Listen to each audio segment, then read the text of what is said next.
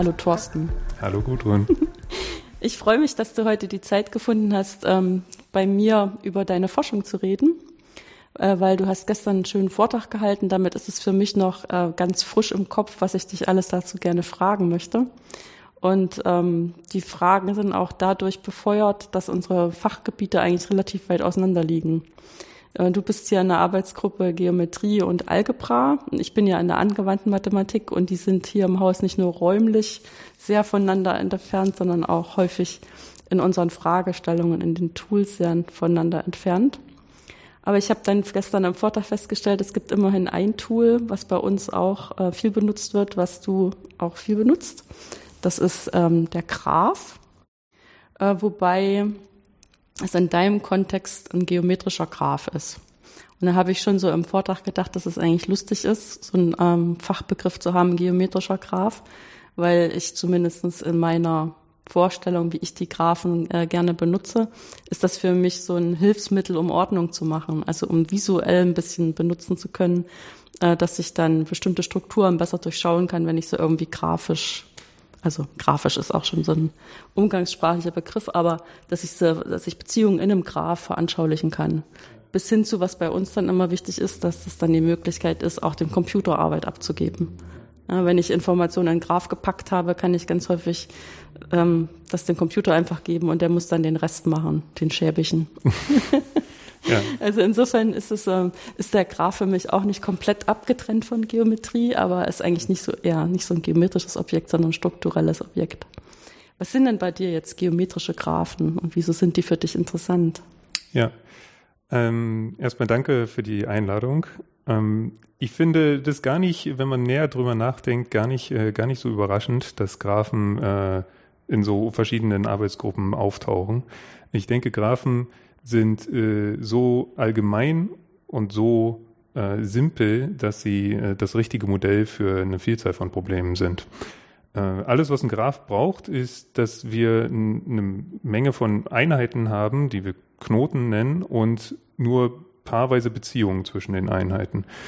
Bei mir ist jetzt zum Beispiel das, eine Motivation wäre eine Landkarte, wo die Einheiten die Länder sind und die paarweisen Beziehungen sind äh, jeweils zwei Länder, wenn sie eine gemeinsame Grenze haben, dann sind sie in Beziehung. Diese Relationen oder Kanten, wie wir sie nennen, äh, modellieren den Graphen. Und äh, dann wenn man jetzt von der Landkarte auf den Graphen geht, dann hat man im Prinzip die ganze geometrische Information vergessen und hat nur noch etwas sehr Abstraktes, was völlig losgelöst von jeglichem, äh, von jeglicher Geometrie existiert. Einfach nur Elemente und paarweise Beziehungen. Und das ist so mächtig und allgemein, dass äh, alles Mögliche damit modelliert werden kann und äh, deswegen nicht äh, deswegen denke ich, ist es, äh, ist es wirklich eines der wichtigsten Konzepte äh, in, der, in der modernen Mathematik. Auch, wie du sagst, weil Computer größtenteils auf Graphen arbeiten.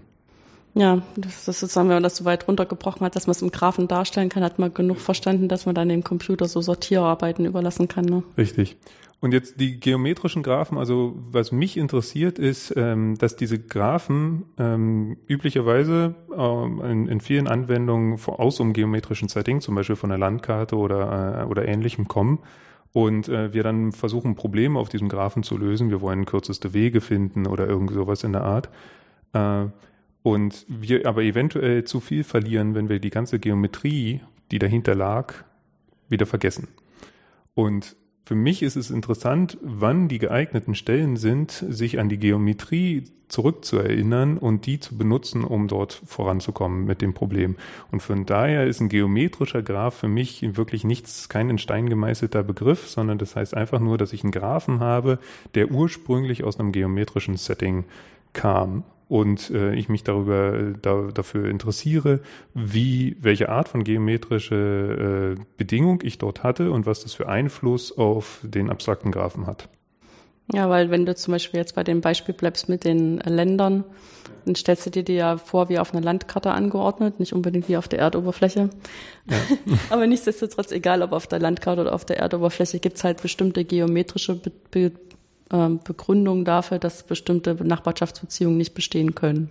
Ja, Richtig. Zum Beispiel, wenn, wenn die Länder äh, alle äh, jeweils nur eine Landmasse haben, ja, also wir keine Inseln oder unzusammenhängende Länder äh, jetzt mal betrachten wollen, dann ist es zum Beispiel unmöglich, dass fünf Länder paarweise miteinander äh, Grenzen haben. Ja, also es ist für vier Länder möglich, Jetzt habe ich leider kein geeignetes Beispiel im Kopf, aber es ist möglich, dass es vier Länder gibt, äh, A, B, C, D, so dass je zwei sich benachbaren, je zwei Nachbarn voneinander sind.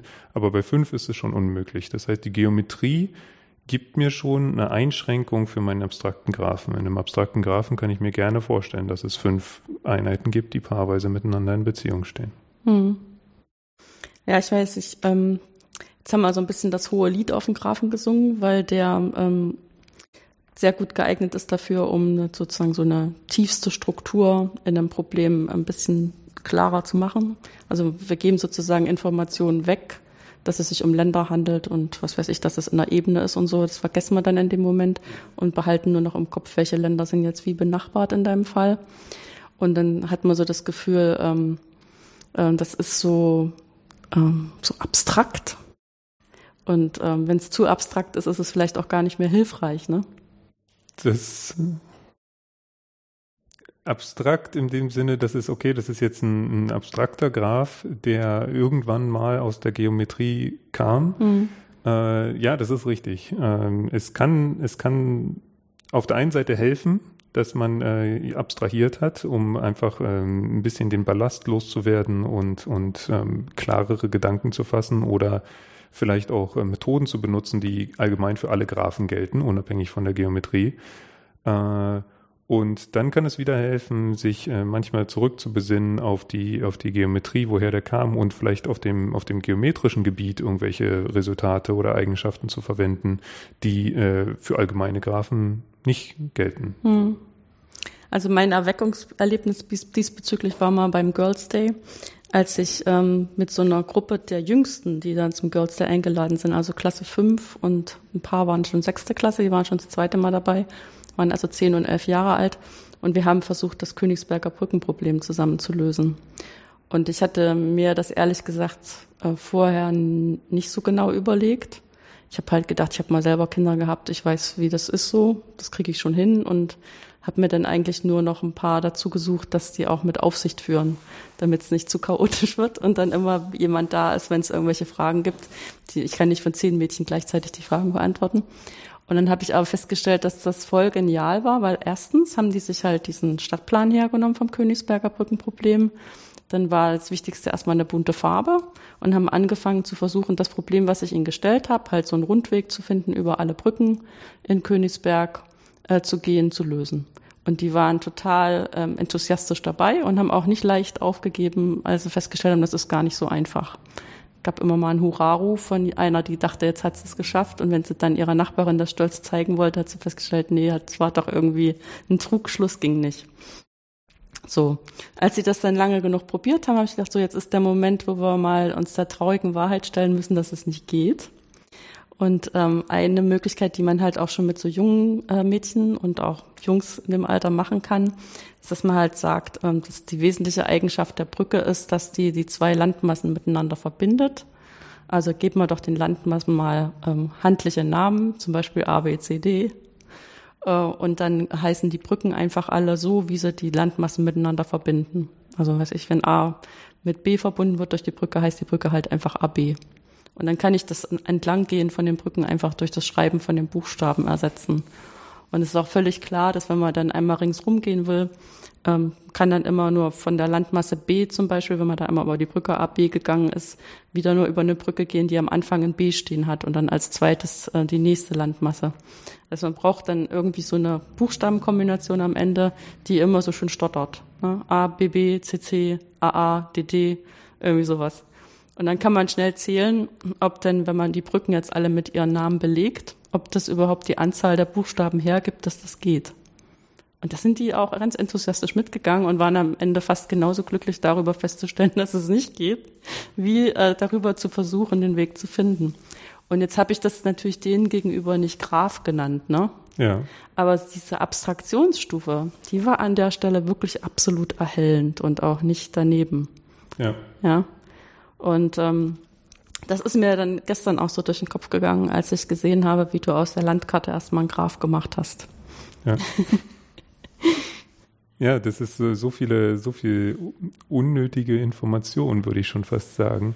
Also ich bin ja mittlerweile so tief in diesen, in dieser Materie drin, dass ich mir keine Landkarten male. Ja, ich, äh, ich, ich weiß, ich ich weiß, wie der Graph aussieht und ich weiß, wie Graphen aussehen, die von Landkarten kommen. Und ich kenne die, die notwendigen Eigenschaften, ähm, die ich äh, im Kopf behalten muss, um zu wissen, der kam aus einer Landkarte. Äh, von daher äh, ist für mich dieser Schritt von Landkarten auf Graphen im Prinzip äh, schon, schon gar nicht mehr, gar nicht mehr existent. Keine Abstraktionsstufe mehr, ja. Genau, ich bin, ich bin. Das ist so wie wenn der Doktor dann aufs CT kommt, alle anderen sehen nur grauen Quatsch und er hat da irgendwas entdeckt, was jetzt wichtig ist, äh, untersucht zu werden. Ne? Richtig, richtig. Ja. Also man muss lernen, das auszublenden, was man, was man da nicht braucht. Aber ähm, ich, ich habe auch großen, große Freude daran und großen Spaß, ähm, mir neue geometrische Graphen anzugucken, die aus anderen ähm, geometrischen Bedingungen kommen. Wenn wir jetzt sagen, wir wollen zum Beispiel bei den Landkarten, wir wollen jetzt nicht nur gucken, welche Beziehungen die unmittelbare Nachbarn haben, sondern vielleicht auch welche Beziehungen Nachbarn, die äh, oder zwei Länder, in, wenn zwei Länder in Beziehung stehen, wenn sie einen gemeinsamen Nachbarn haben. Ja, dann ist es schon wieder ein neuer Graph und ähm, die Geometrie dahinter ist schon wieder nicht trivial. Und äh, da müsste ich schon wieder mir länger zu, zu Hilfe nehmen, dass das Ding von der Landkarte kommt. Ja, aber ich meine, das ist ja dann noch eine Stufe mehr. Ne? Die sind schon Nachbarn und was haben die dann äh, noch für zusätzliche Beziehungen? Richtig. Was geht da noch aus der ähm, Geometrie, die dahinter liegt, ähm, sinnvollerweise? Richtig. Was wäre denn eigentlich jetzt so eine typische Fragestellung, äh, über die du dann so ein Paper veröffentlichst? Gibt es bestimmt nicht nur eine, aber jetzt such ja, einfach ja. mal eine aus. Ja, also ähm, was ich was ich viel mache, ist ähm, zu färben und äh, neuerdings auch zu überdecken. Ähm, färben ist, glaube ich, das, was immer ein bisschen äh, sehr sehr anschaulich ist. Also an sich ist Färben in der diskreten Mathematik, das Teilgebiet, in dem ich da unterwegs bin, äh, ein ne sehr beliebtes Problem, auch weil es äh, zum einen sehr anschaulich ist und zum anderen äh, sehr mächtig und sehr allgemein. Wir wollen, sagen wir, wir haben den Graphen und wir wollen, wir wollen jetzt äh, bestimmte Teile von, davon färben, sagen wir die Knoten. Und ähm, so, dass bestimmte Bedingungen gelten. Also der, der einfachste Fall wäre, ich möchte die Farben, ich möchte jedem Knoten eine Farbe geben, so dass wenn zwei Knoten benachbart sind, also die beiden Länder eine gemeinsame Grenze haben, äh, dass die beiden Farben sich unterscheiden. Und das will ich weiterhin so tun, dass ich möglichst wenig Farben benutze insgesamt. Das heißt, ich darf mehrere Länder rot färben, solange es keine nachbarschaftlichen Beziehungen dazwischen gibt. Und dann zu gucken, wie viele Farben braucht man denn insgesamt äh, höchstens äh, ist so eine typische Fragestellung für ein Färbungsproblem auf geometrischen Graphen. Und da kann man jetzt, äh, das ist auch Sachen, die ich tue. Für Landkarten ist es ein sehr schwieriges Problem, aber für andere geometrische Graphen so eine Färbung zu finden oder andere Färbungen zu finden, die andere ähm, Eigenschaften erfüllen müssen, ähm, Finde ich sehr interessant, insbesondere wenn es heißt, dass diese Färbung existiert, wenn das irgendwelche, ähm, irgendwelche Folgerungen hat für, für Probleme, die scheinbar nichts mit Farben zu tun haben. Und äh, das sind wirklich Sachen, äh, die, die finde ich toll und äh, an denen arbeite ich gern. Hm. Ich meine, das äh, Vierfarbenproblem ist ja relativ bekannt. Ja. Also was sozusagen inzwischen der Vierfarbensatz ist, dass man weiß, das reichen tatsächlich vier Farben, um das zu machen. Richtig. Aber der Beweis dazu ist ja irgendwie so ein bisschen ähm, mehr oder weniger auf dem Computer ähm, ausgelagert worden, ja. der dann die ganzen Fallunterscheiden hoffentlich richtig ja. durchgezogen hat. Ja, es ist ein sehr kontroverses Stück Mathematik, würde ich sagen. Also ähm, der, der Vierfarbensatz sagt, dass für, für diese Landkarten die Färbung, die ich gerade eben beschrieben habe, äh, immer möglich ist mit höchstens vier Farben. Ähm, und den einzigen Beweis, den wir haben, oder alle Beweise, die wir haben, äh, brauchen die Hilfe von Computern. Computer, die im Prinzip riesige, ähm, also eine riesige Anzahl, so in den Hundertern, Tausendern äh, von, von Fällen bearbeiten müssen und zeigen müssen, dass all diese Fälle gut sind. Und was, glaube ich, äh, noch den größeren Teil ausmacht, man muss zeigen, dass man mindestens einen dieser Fälle immer vorfindet.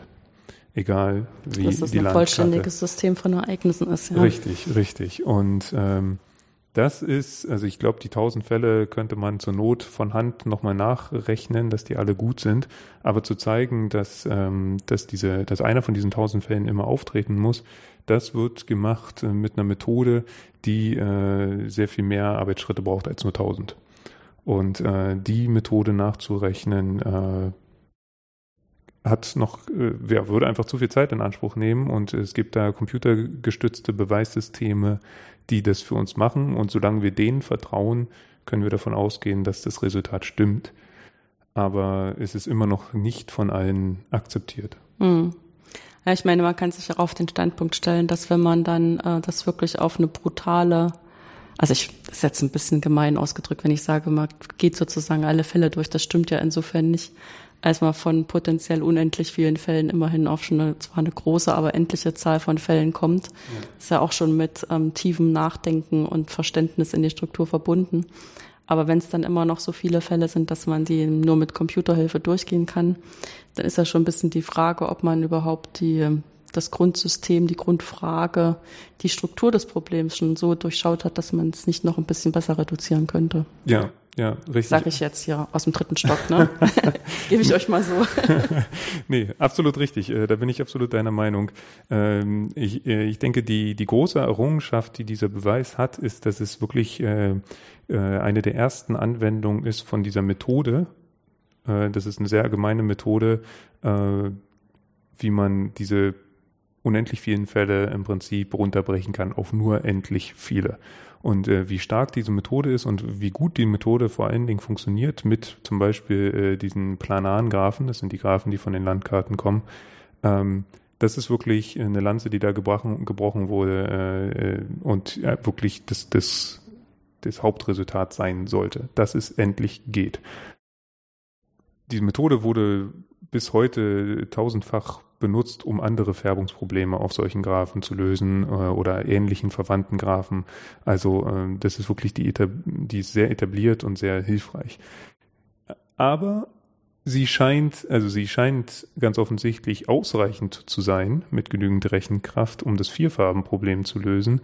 Aber anscheinend ist sie nicht die richtige Methode, um das Vierfarbenproblem zu lösen. Ich würde sagen, wir haben den Satz zwar bewiesen, oder er wurde bewiesen, aber so richtig, warum es stimmt, wissen wir immer noch nicht. Wir haben, es gibt ganz offensichtlich noch etwas äh, zu entdecken, warum der Vierfarbensatz tatsächlich wahr ist. Hm. Ja, ein bisschen ist das ja auch so eine Fragestellung, die so zwischen, also die Landkarte an und für sich ist ein geometrisches Objekt. Ähm, und diese Beziehung, wie viele Farben man dann wirklich braucht, ist ja eigentlich mehr eine kombinatorische Frage. Ja. Ähm, ja, doch. Ist schon noch grundkombinatorisch irgendwie. Ja. Dass man dann irgendwie ausprobieren muss, wie die zueinander benachbart liegen können. Und ähm, das ist irgendwie spannend, dass das überhaupt miteinander in Beziehung steht, finde ich. Ich finde es, ich finde es manchmal äh, immer wieder überraschend, was wir alles da zeigen können. Wie gut die äh, diskrete und in, der, in dem Sinne nur endliche und sehr eingeschränkte Welt der Kombinatorik äh, sowas Reichhaltiges wie Geometrie beschreiben kann.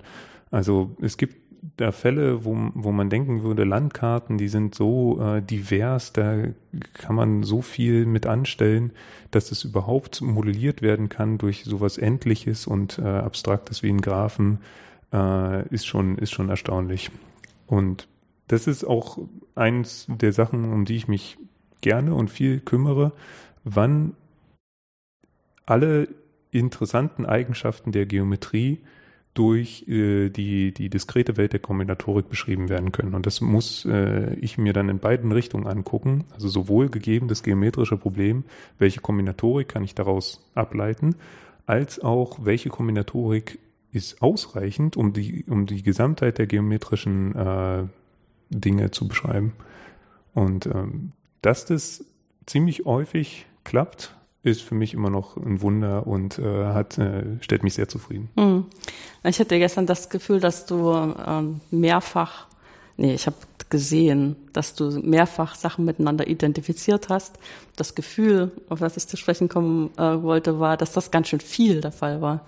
Also das ähm, hat mich dann irgendwann auch überfordert, jetzt jeden einzelnen Abstraktionsschritt, der es ja dann letztendlich ist, weil du willst aus einer Fülle von Sachen ähm, das lieber mit was identifizieren, was man ein bisschen leichter dann sich anschauen kann, ohne die nötigen Informationen zu verlieren, sondern nur die überflüssigen Informationen auf dem Weg äh, wegzulassen. Also die spielten auch immer so Dreiecke eine Rolle, die auf eine bestimmte Art und Weise sich durchdringen oder nicht durchdringen. Und je nachdem, von welcher Seite man das dann anguckt, sieht man erst das eine und dann das andere und dann kann man daraus irgendwas ableiten. Ja. Ähm, dann kann man in dem Moment, wo man sich vorstellt, man sieht das aus der einen oder anderen Richtung, kommt man immer noch mit und denkt, ja, das ist total anschaulich. Und der nächste Schritt, wo du dann schon irgendwas total verarbeitest und im Bauch ähm, dreimal umgedreht hattest und endgültig verstanden hattest, ähm, um dann daraus was abzuleiten, das ist dann gar nicht so einfach, direkt anschließend mitzugehen, den Schritt. Ja, ja. Da muss man fairerweise sagen, dass das, was ich gestern in dem Vortrag erzählt habe, äh, ja auch nicht so in einem äh, Papier drin steht, sondern äh, jeder einzelne Schritt, den du da ansprichst, äh, ist im Prinzip in einem Papier genau erklärt und ausgebreitet und alle Vor- und Nachteile äh, dieses Schrittes werden, werden äh, erläutert. Äh, das, was ich gestern gemacht habe, ist ja etwas, was dann eher in, in wissenschaftlichen Büchern gemacht wird, dass ich die letzten 20, 25 Jahre äh, in diesem Themengebiet, äh, einige Entwicklungen in diesem Themengebiet habe ich zusammengefasst und gezeigt, dass es dort ähm, viele viele Wechselwirkungen gibt und wie das alles miteinander zusammenhängt. Äh, diese Zusammenhänge äh, wurden nicht so auf, äh, auf einem Schlag alle nacheinander erkannt. Also äh, da überfordere ich natürlich den Zuhörer auch ein bisschen, äh, indem ich einfach äh, 20 Jahre Forschung in einer Stunde Vortrag äh, erzähle. Und deswegen ist es auch völlig, äh, völlig natürlich, dass man nicht alles sofort nachvollziehen kann. Mhm. Da ist der Punkt, den ich machen wollte, ist, dass es zusammenhängt und nicht so viel, wie genau alles zusammenhängt. Mhm. Ja, du hast dann schon so drauf vertraut, dass wir dir vertrauen, ne? Ja, richtig. Wenn du das da souverän erzählst, dann stimmt das schon alles. Richtig. Ich erzähle dann manchmal auch souveräne Sachen und lasse souverän Details weg, die eigentlich man hätte bedenken müssen bei diesem Schritt. Äh, aber ich glaube, das fördert dann nicht das Verständnis, wenn ich, wenn ich das auch noch erwähne. Nee, ist schon klar. Ähm, äh, die Frage ist ja schon, äh, das, also was dann so ein bisschen zurückbleibt als Erinnerung an den Vortrag, dass dann immer ähm, verblüffenderweise irgendwelche Zahlen gefunden werden, bis zu denen bestimmte Identifizierungen funktionieren mhm. und was weiß ich auf eine Möglichkeit führen, in einer endlichen Überdeckung von so und so viel Bäumen äh, kann man halt die ganze Vielfalt erfassen ja. und dann knallt's. Und dann gibt's immer eine Zahl, wo dann nur noch ein großes Fragezeichen steht. Und dann gibt's wieder eine Zahl, wo man wieder irgendwas anderes weiß. Und dann frage ich mich immer, wie man das aushalten kann. Letztendlich ich meine, außer als Herausforderung, aber ja, ist irgendwie witzig. Nur auf der Jagd nach diesen Zahlen zu sein. Ja, also die Zahlen, die du ansprichst, das ist sozusagen ja die vier bei äh, dem Vier-Farben-Problem. Mhm.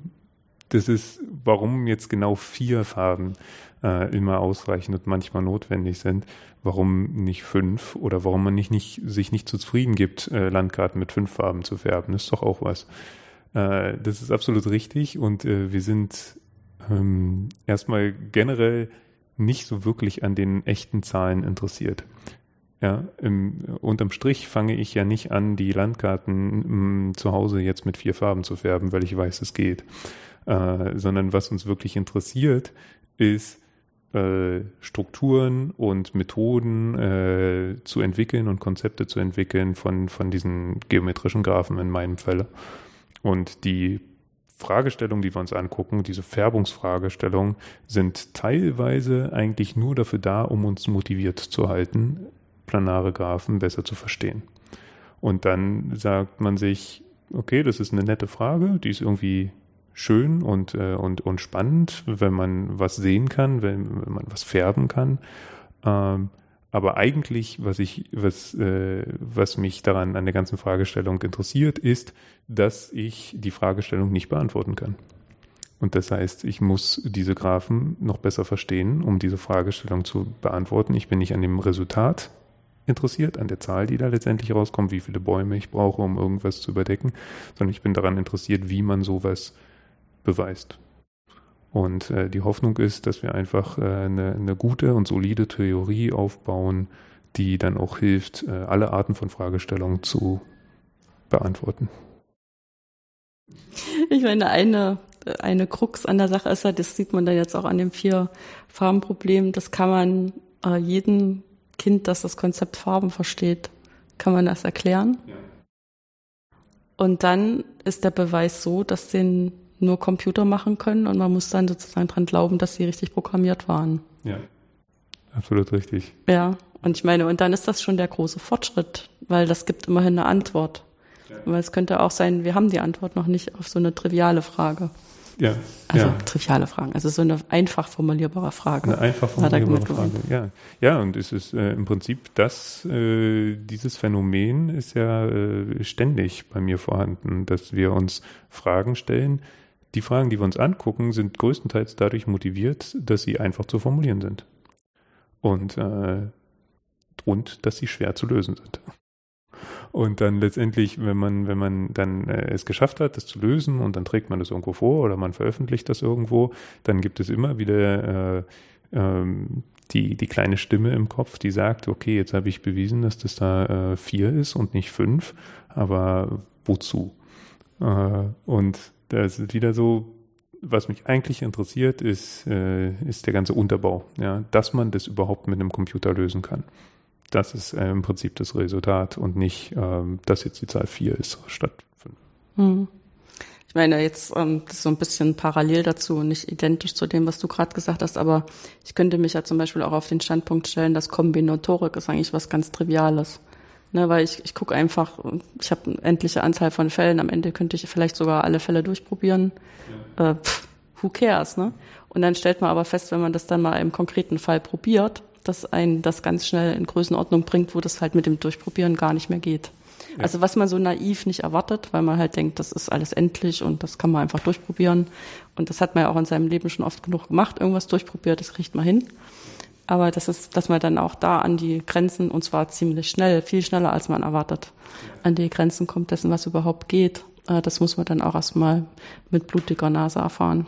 Richtig, richtig. Also äh, von Hand ausprobieren, also es sind ja sowieso unendlich viele äh, Ja, dann ist sowieso scheiße. Dann ist sowieso blöd. Ja. Äh, aber selbst wenn man sagt, okay, äh, wenn ich, wenn ich sozusagen nur für endlich viele, aber genügend viele das irgendwie mir anschaue, dann, dann wird es schon äh, wird es schon irgendwie ähm, immer gelten.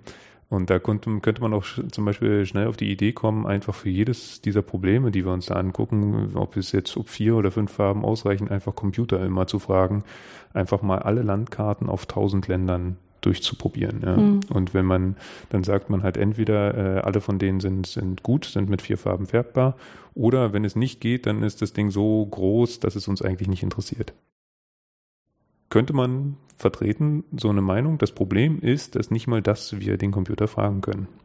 Weil äh, diese, wenn ich jetzt eine relativ kleine Zahl nehme, wie 1000 Länder, die Anzahl der Landkarten ist einfach viel zu groß.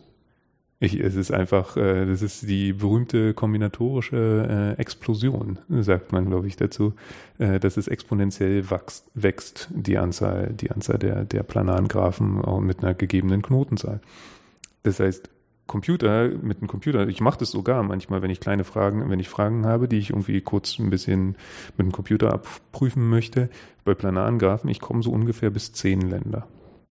Das ist ziemlich wenig, ja. Das ist ziemlich wenig. Und da sitzt die EU der, noch nicht damit voll. Ja, und da mhm. sitzt der Computer einen Tag dran. So. Äh, elf geht manchmal, zwölf ist im Prinzip unmöglich. Es ist einfach, es gibt, äh, es gibt einfach zu viele davon und äh, wir können uns nicht darauf verlassen, äh, dass, dass wir einfach alle, alle ausprobieren und gucken, ob vier Farben immer gehen. Oder selbst wenn wir auch nur eine Landkarte haben, die jetzt aus der Anwendung kommt, weil wir jetzt gerade, was weiß ich, Deutschland mit allen seinen Landkreisen färben wollen, äh, einfach mal auszuprobieren, überall diese vier Farben hinzulegen. Irgendwann wird es schon passen. Selbst das ist zu viel. Das ist einfach, es gibt einfach viel zu viele Möglichkeiten, die vier Farben darauf zu legen, um alle durchzugehen. Ja. Ja, da muss man halt doch, doch noch ein bisschen Gehirngrütze reinstecken. ähm, bevor man das dem Computer übergeben kann, damit es dann auch eine ausführbare Zahl von Operationen noch bleibt. Und ich denke dann immer so früher, was ich zu Eulers Zeiten, ähm, haben die sich ja dann wirklich noch hingesetzt und haben viele Dinge auch wie so heute der Computer ähm, ausgerechnet und ähm, Tabellen davon angefertigt, damit sie da überhaupt weiterkamen. Ja, ja, absolut richtig. Das ist, äh, ich finde es immer noch erstaunlich. Es gibt so, es gibt so Bücher von von Logarithmen auch, ja, wo man äh, nachschlagen kann, äh, alle möglichen natürlichen Logarithmen oder zu anderen mhm. äh, äh, Basen, sagt man das so? Ja. Basen. Äh, ähm, weil das einfach zu aufwendig ist, das von, von Hand auszurechnen. Jetzt merkt man, dass du 20 Jahre jünger bist als ich, weil ich habe das in der Schule noch gelernt. Ich ja. wusste das noch. Das gehörte noch dazu, dass ich das in Matheunterricht mitbringen musste, ja. damit ich die Logarithmen dann nachschlagen kann. und den Sinus und den Cosinus und solche Sachen. Hm. Ja, richtig. Also neben dem Rechenstab. Das war dann auch schon. Aber das ist halt, ähm, das sind Sachen, die haben sich komplett überlebt. Heute macht man das nicht mehr. Ja, ja. Das ist ja Computing Power sei Dank, aber äh, man muss sich auch zu, zu Gemüte führen, dass äh, auch wenn die, wenn, wenn die Computer immer besser werden und auch immer schneller noch besser werden, äh, wir nicht davon ausgehen können, dass in 50 Jahren unserer beider Job im Prinzip äh, nicht mehr gebraucht wird. Ja, die schaffen Computer, uns nicht ab, nee. Die schaffen uns nicht ab. Also es ist einfach äh, unvorstellbar, schwierig, äh, solche Sachen, solche Sachen auszurechnen, ohne äh, rigorose Beweise zu führen. Hm. Ist das schon so ein bisschen die Frage, äh, wie es dich ausgerechnet in dieses Arbeitsgebiet verschlagen hat? Also vielleicht, wieso bist du eigentlich überhaupt Mathematiker geworden? Fangen wir mal von Anfang an an. Ja, meine, meine Geschichte, wie ich zu der Mathematik gekommen bin, ist vielleicht ein bisschen äh, nicht so gerade wie, wie bei manch anderen. Es ist so, mein, beide meine Eltern sind, äh, haben Mathematik studiert und sind, äh, sind dann in, in ja, mathematikaffinen Berufen gelandet. Äh, und ich in der Schulzeit äh, hatte überhaupt keine Lust auf Mathematik. Äh, die Schulmathematik hat mir überhaupt nicht gefallen. Äh, ich habe keine Begeisterung dafür gehabt. Ich hatte in der Schule später dann im Abitur zwei Hauptfächer. Das eine war Mathematik, weil es ganz einfach war, gute Noten darin zu kriegen, aber stinkend langweilig. Und das andere war Kunst, weil es super spannend war, aber ich nur schlechte Noten bekommen habe. Und äh, ich habe äh, den festen Entschluss gefasst, Kunst zu studieren. Hm. Und äh, meine Eltern haben das nicht so besonders gerne gesehen äh, und haben mich da versucht, sehr sachte, muss ich ihnen zugute halten, sehr sachte davon zu überzeugen, dass ich doch vielleicht eher äh, was Mathematisches oder was äh, Ernsthaftes tun sollte und nicht Kunst studieren. Ähm, und letztendlich äh, haben sie es mir aber offen gelassen. Und ähm, Warum ich jetzt nicht Kunst studiert habe, liegt äh, zum größten Teil daran, dass man äh, für Kunst eine Aufnahmeprüfung braucht. Man muss dann eine Mappe machen und äh, Zeichnungen und äh, äh, so einreichen und dann muss man aufgenommen werden, äh, was ich nicht äh, zustande gebracht habe. Und dann habe ich mich, bevor ich äh, zu lange arbeitslos bin, einfach mal, wollte ich mich irgendwo einschreiben als Student, einfach um Zeit zu gewinnen und habe mich eingeschrieben in, in, in Technomathematik, hieß es damals. Weil ich dachte, ja, okay, das ist Mathe, das heißt, zur Not kriege ich das schon irgendwie hin, ein paar Scheine da zu machen, damit ich da nicht rausgeschmissen werde. Und Techno, na, damit es wenigstens noch ein bisschen Anwendung hat, vielleicht kann man es ja doch nochmal irgendwie gebrauchen. Und dann gehe ich dahin in die Uni und merke, äh, habe so ein richtig so ein Augenöffnen äh, äh, erlebt und merke, Mensch, das ist Mathematik, das ist ja gar nicht wie in der Schule. Äh, das ist ja richtig spannend und das macht ja richtig Spaß. Und äh, die ganze Technik da drin war wiederum ziemlich banal, war mehr so wie das, was in der Schule, also nicht banal ist das falsche Wort, aber war, fand ich nicht so spannend und war mehr so in der Schule, dass man viel ausgerechnet hat. Man hat viel Kurvendiskussionen gemacht, Integrale gelöst und alles Mögliche. Und das hat mich nicht so dolle interessiert, aber die Mathematik, die Grundlagen, Axiomatisierung der Mathematik und Beweisführung, äh, die fand ich super spannend. Und dann hat es nicht lange gedauert, ich weiß nicht, vielleicht zwei Semester, dass ich mich umgeschrieben habe in reine Mathematik und äh, alle Gedanken an mein Kunststudium äh, über Bord geworfen habe. Ja, und dann bin ich da drin ziemlich, ziemlich aufgegangen. Und äh, bin bis heute sehr glücklich damit. Hm. Ja, das ist dieses Problem, dass Mathematik halt irgendwie so als was Festgefügtes ankommt bei den, also so wie es halt im Lehrplan vermittelt wird. Ne? Also so eine Rezeptesammlung, wo man nur die richtigen Rezepte lernen muss und lernen muss, wie man die ausführt. Und das ist dann ähm, gut in Mathe sein.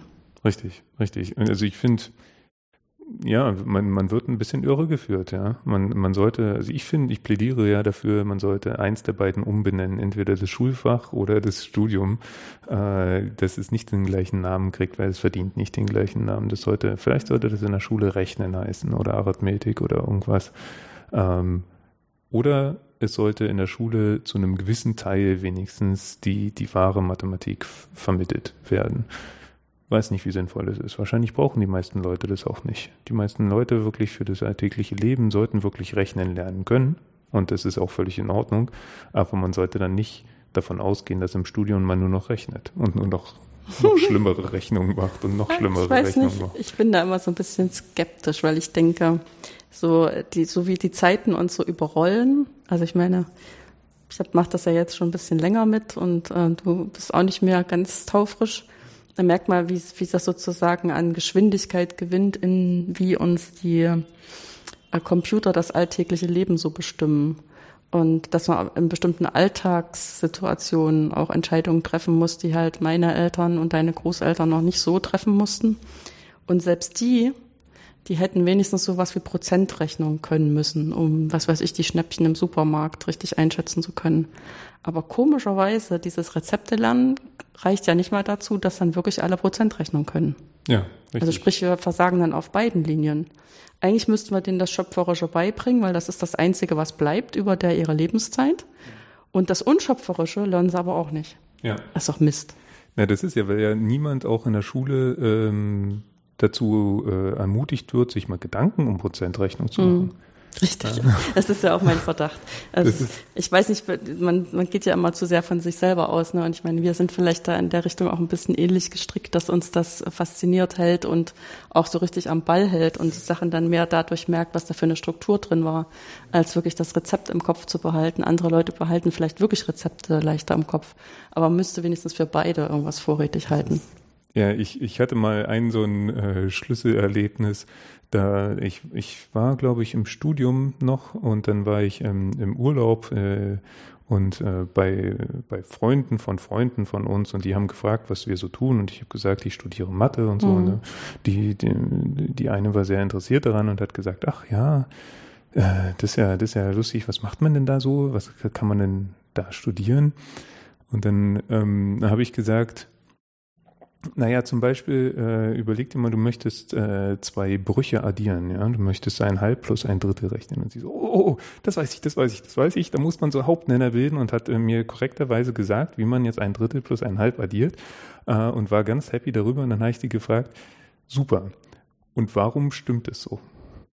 Warum kann man das machen? Ja, warum ist äh, warum ist es nicht irgendeine andere Regel, die äh, die die dann und dann hat man richtig gemerkt, dass sie sich noch nie darüber Gedanken gemacht hat, warum diese simple Regel, den Hauptnenner zu bilden, warum das überhaupt zum richtigen Ergebnis führt. Sondern alles, was sie gemacht hat, ist, sich diese Regel einzupauken und sie kann sie äh, souverän anwenden.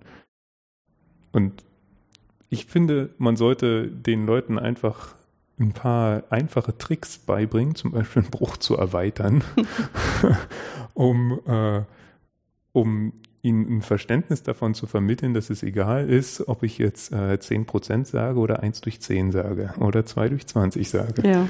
Äh, und wenn man, wenn man so eine Sachen eher, glaube ich, äh, trainiert, dann, dann wird es mit der Prozentrechnung auch besser werden. Ja, wo ich immer das Gefühl habe, dass, also, die Kinder lernen ja ziemlich viele Sachen, bevor sie in die Schule kommen und vor allem auch ziemlich viele wichtige Sachen. Mhm. Und da gibt es auch keine Patentrezepte dafür, sondern die lernen die einfach, indem wir sie nicht daran behindern, das zu lernen. Also sprich, wenn wir sie aus dem Bett rauslassen, dann lernen die laufen. Ja, wenn wir sie natürlich drin einsperren, dann können sie es nicht lernen. Und die lernen in derselben Art und Weise, wie die laufen, sprechen und äh, mit dem Stift umgehen lernen.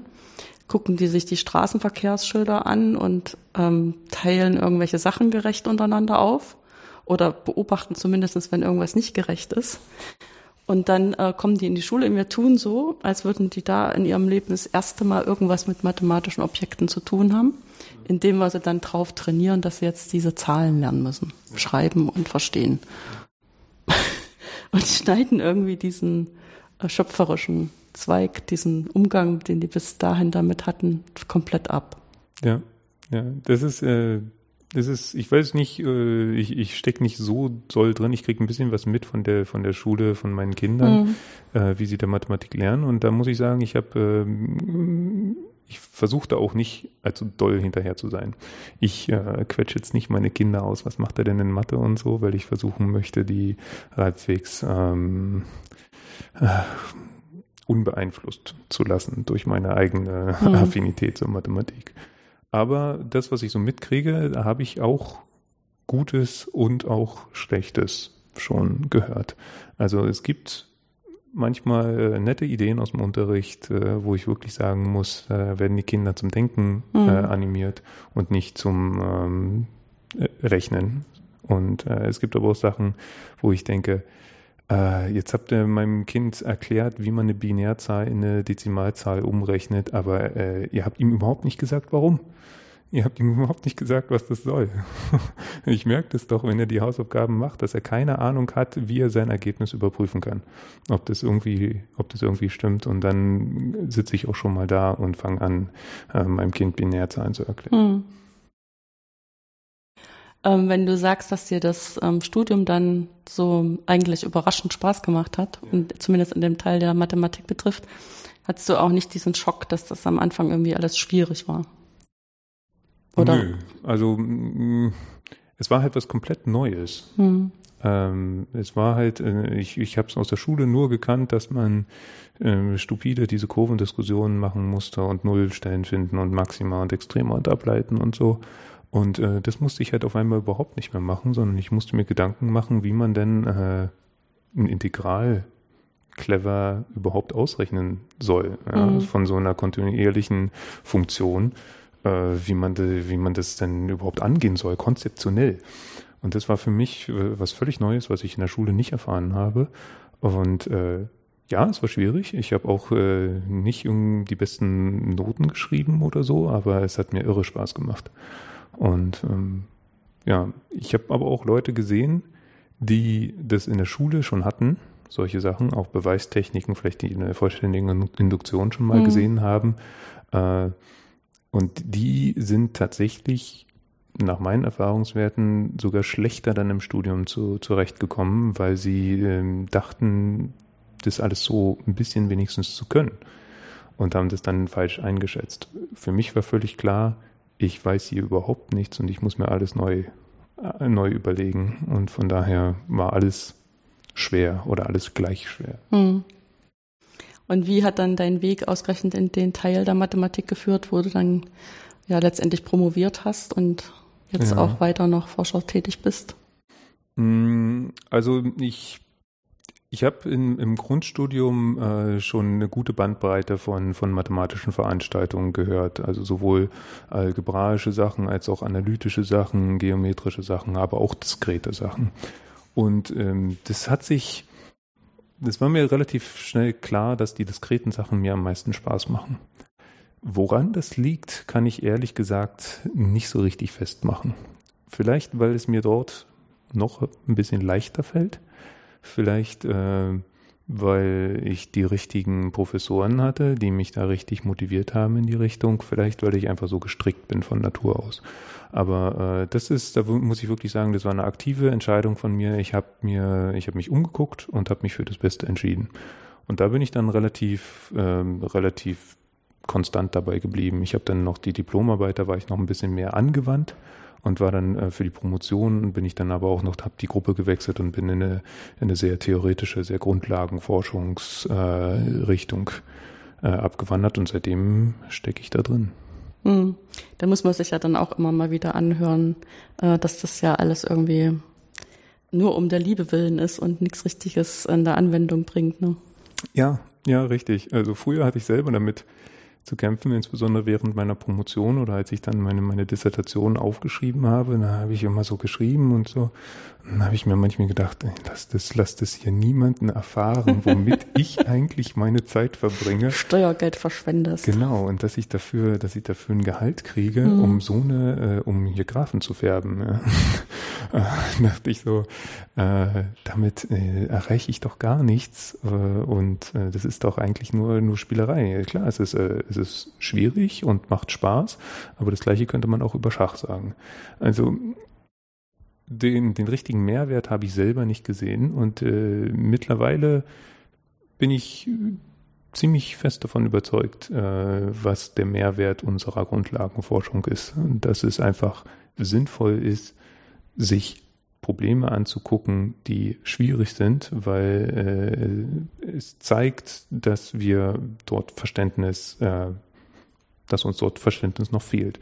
Natürlich muss man immer gucken, dass das äh, nicht total abwegig ist, nur weil wir nicht genau wissen, äh, wie, wie groß, ähm, oh Gott, was irgendwie, also nur wenn wir nicht genau wissen, wie groß, weiß ich nicht, die Antarktis ist oder so, muss es jetzt nicht nötig sein, äh, da großes Geld reinzustecken, um die auszumessen. Also es muss schon irgendwie mh, hm, in einem Bereich sein, der immer noch Anwendung findet.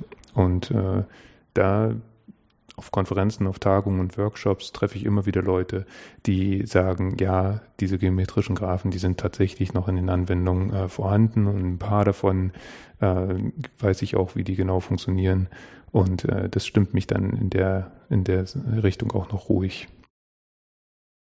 Ja, ich finde finde das sowieso nicht okay, dass man sich immer zu diesem ökonomischen Diktat versucht zu beugen. Ja. Also das machen wir ja letztendlich auch durch die Ausbildung hier, dass uns dann ähm, immer so angetragen wird, das wäre wie eine Berufsausbildung. Also wenn die dann rauskommen, müssen die bestimmte praktische Fähigkeiten haben, um dann irgendwie ganz kompatibel zu sein für irgendwelche Ingenieursaufgaben in einer ähm, in der Wirtschaft, in der Bank oder was weiß ich, was ja totaler Quatsch ist. Das stimmt. Ja, weil was die hier lernen müssen ist, dass die, egal was man für ein Problem ihnen vorsetzt, erstens mal sie nicht verzagen, wenn sie es schon lesen, sondern ein bisschen dranbleiben, dass sie das dann strukturiert kriegen, dass sie wissen, wo sie sich Rat holen können und dass sie daran geübt sind, ihre Ideen zu entwickeln und in der Gruppe zu verteidigen, zu argumentieren und dann am Ende auch zu einem Resultat kommen. Weil das ist das, das können uns die Computer nicht abnehmen. Und das bleibt, das trägt sozusagen auch durch eine ganze Berufstätigkeit, wo sich in den 40 Jahren, die die dann draußen Geld verdienen müssen, wahrscheinlich noch drei Revolutionen abspielen, wo heute noch keiner eine Idee hat, wie Berufstätigkeit dann aussieht. Ja, ja. Ich denke, ich, ich stimme dir vollkommen zu. Äh, ich denke wirklich, das, was Sie hier lernen, ist relativ äh, los gelöst von dem, von dem tatsächlichen, von der tatsächlichen Thematik.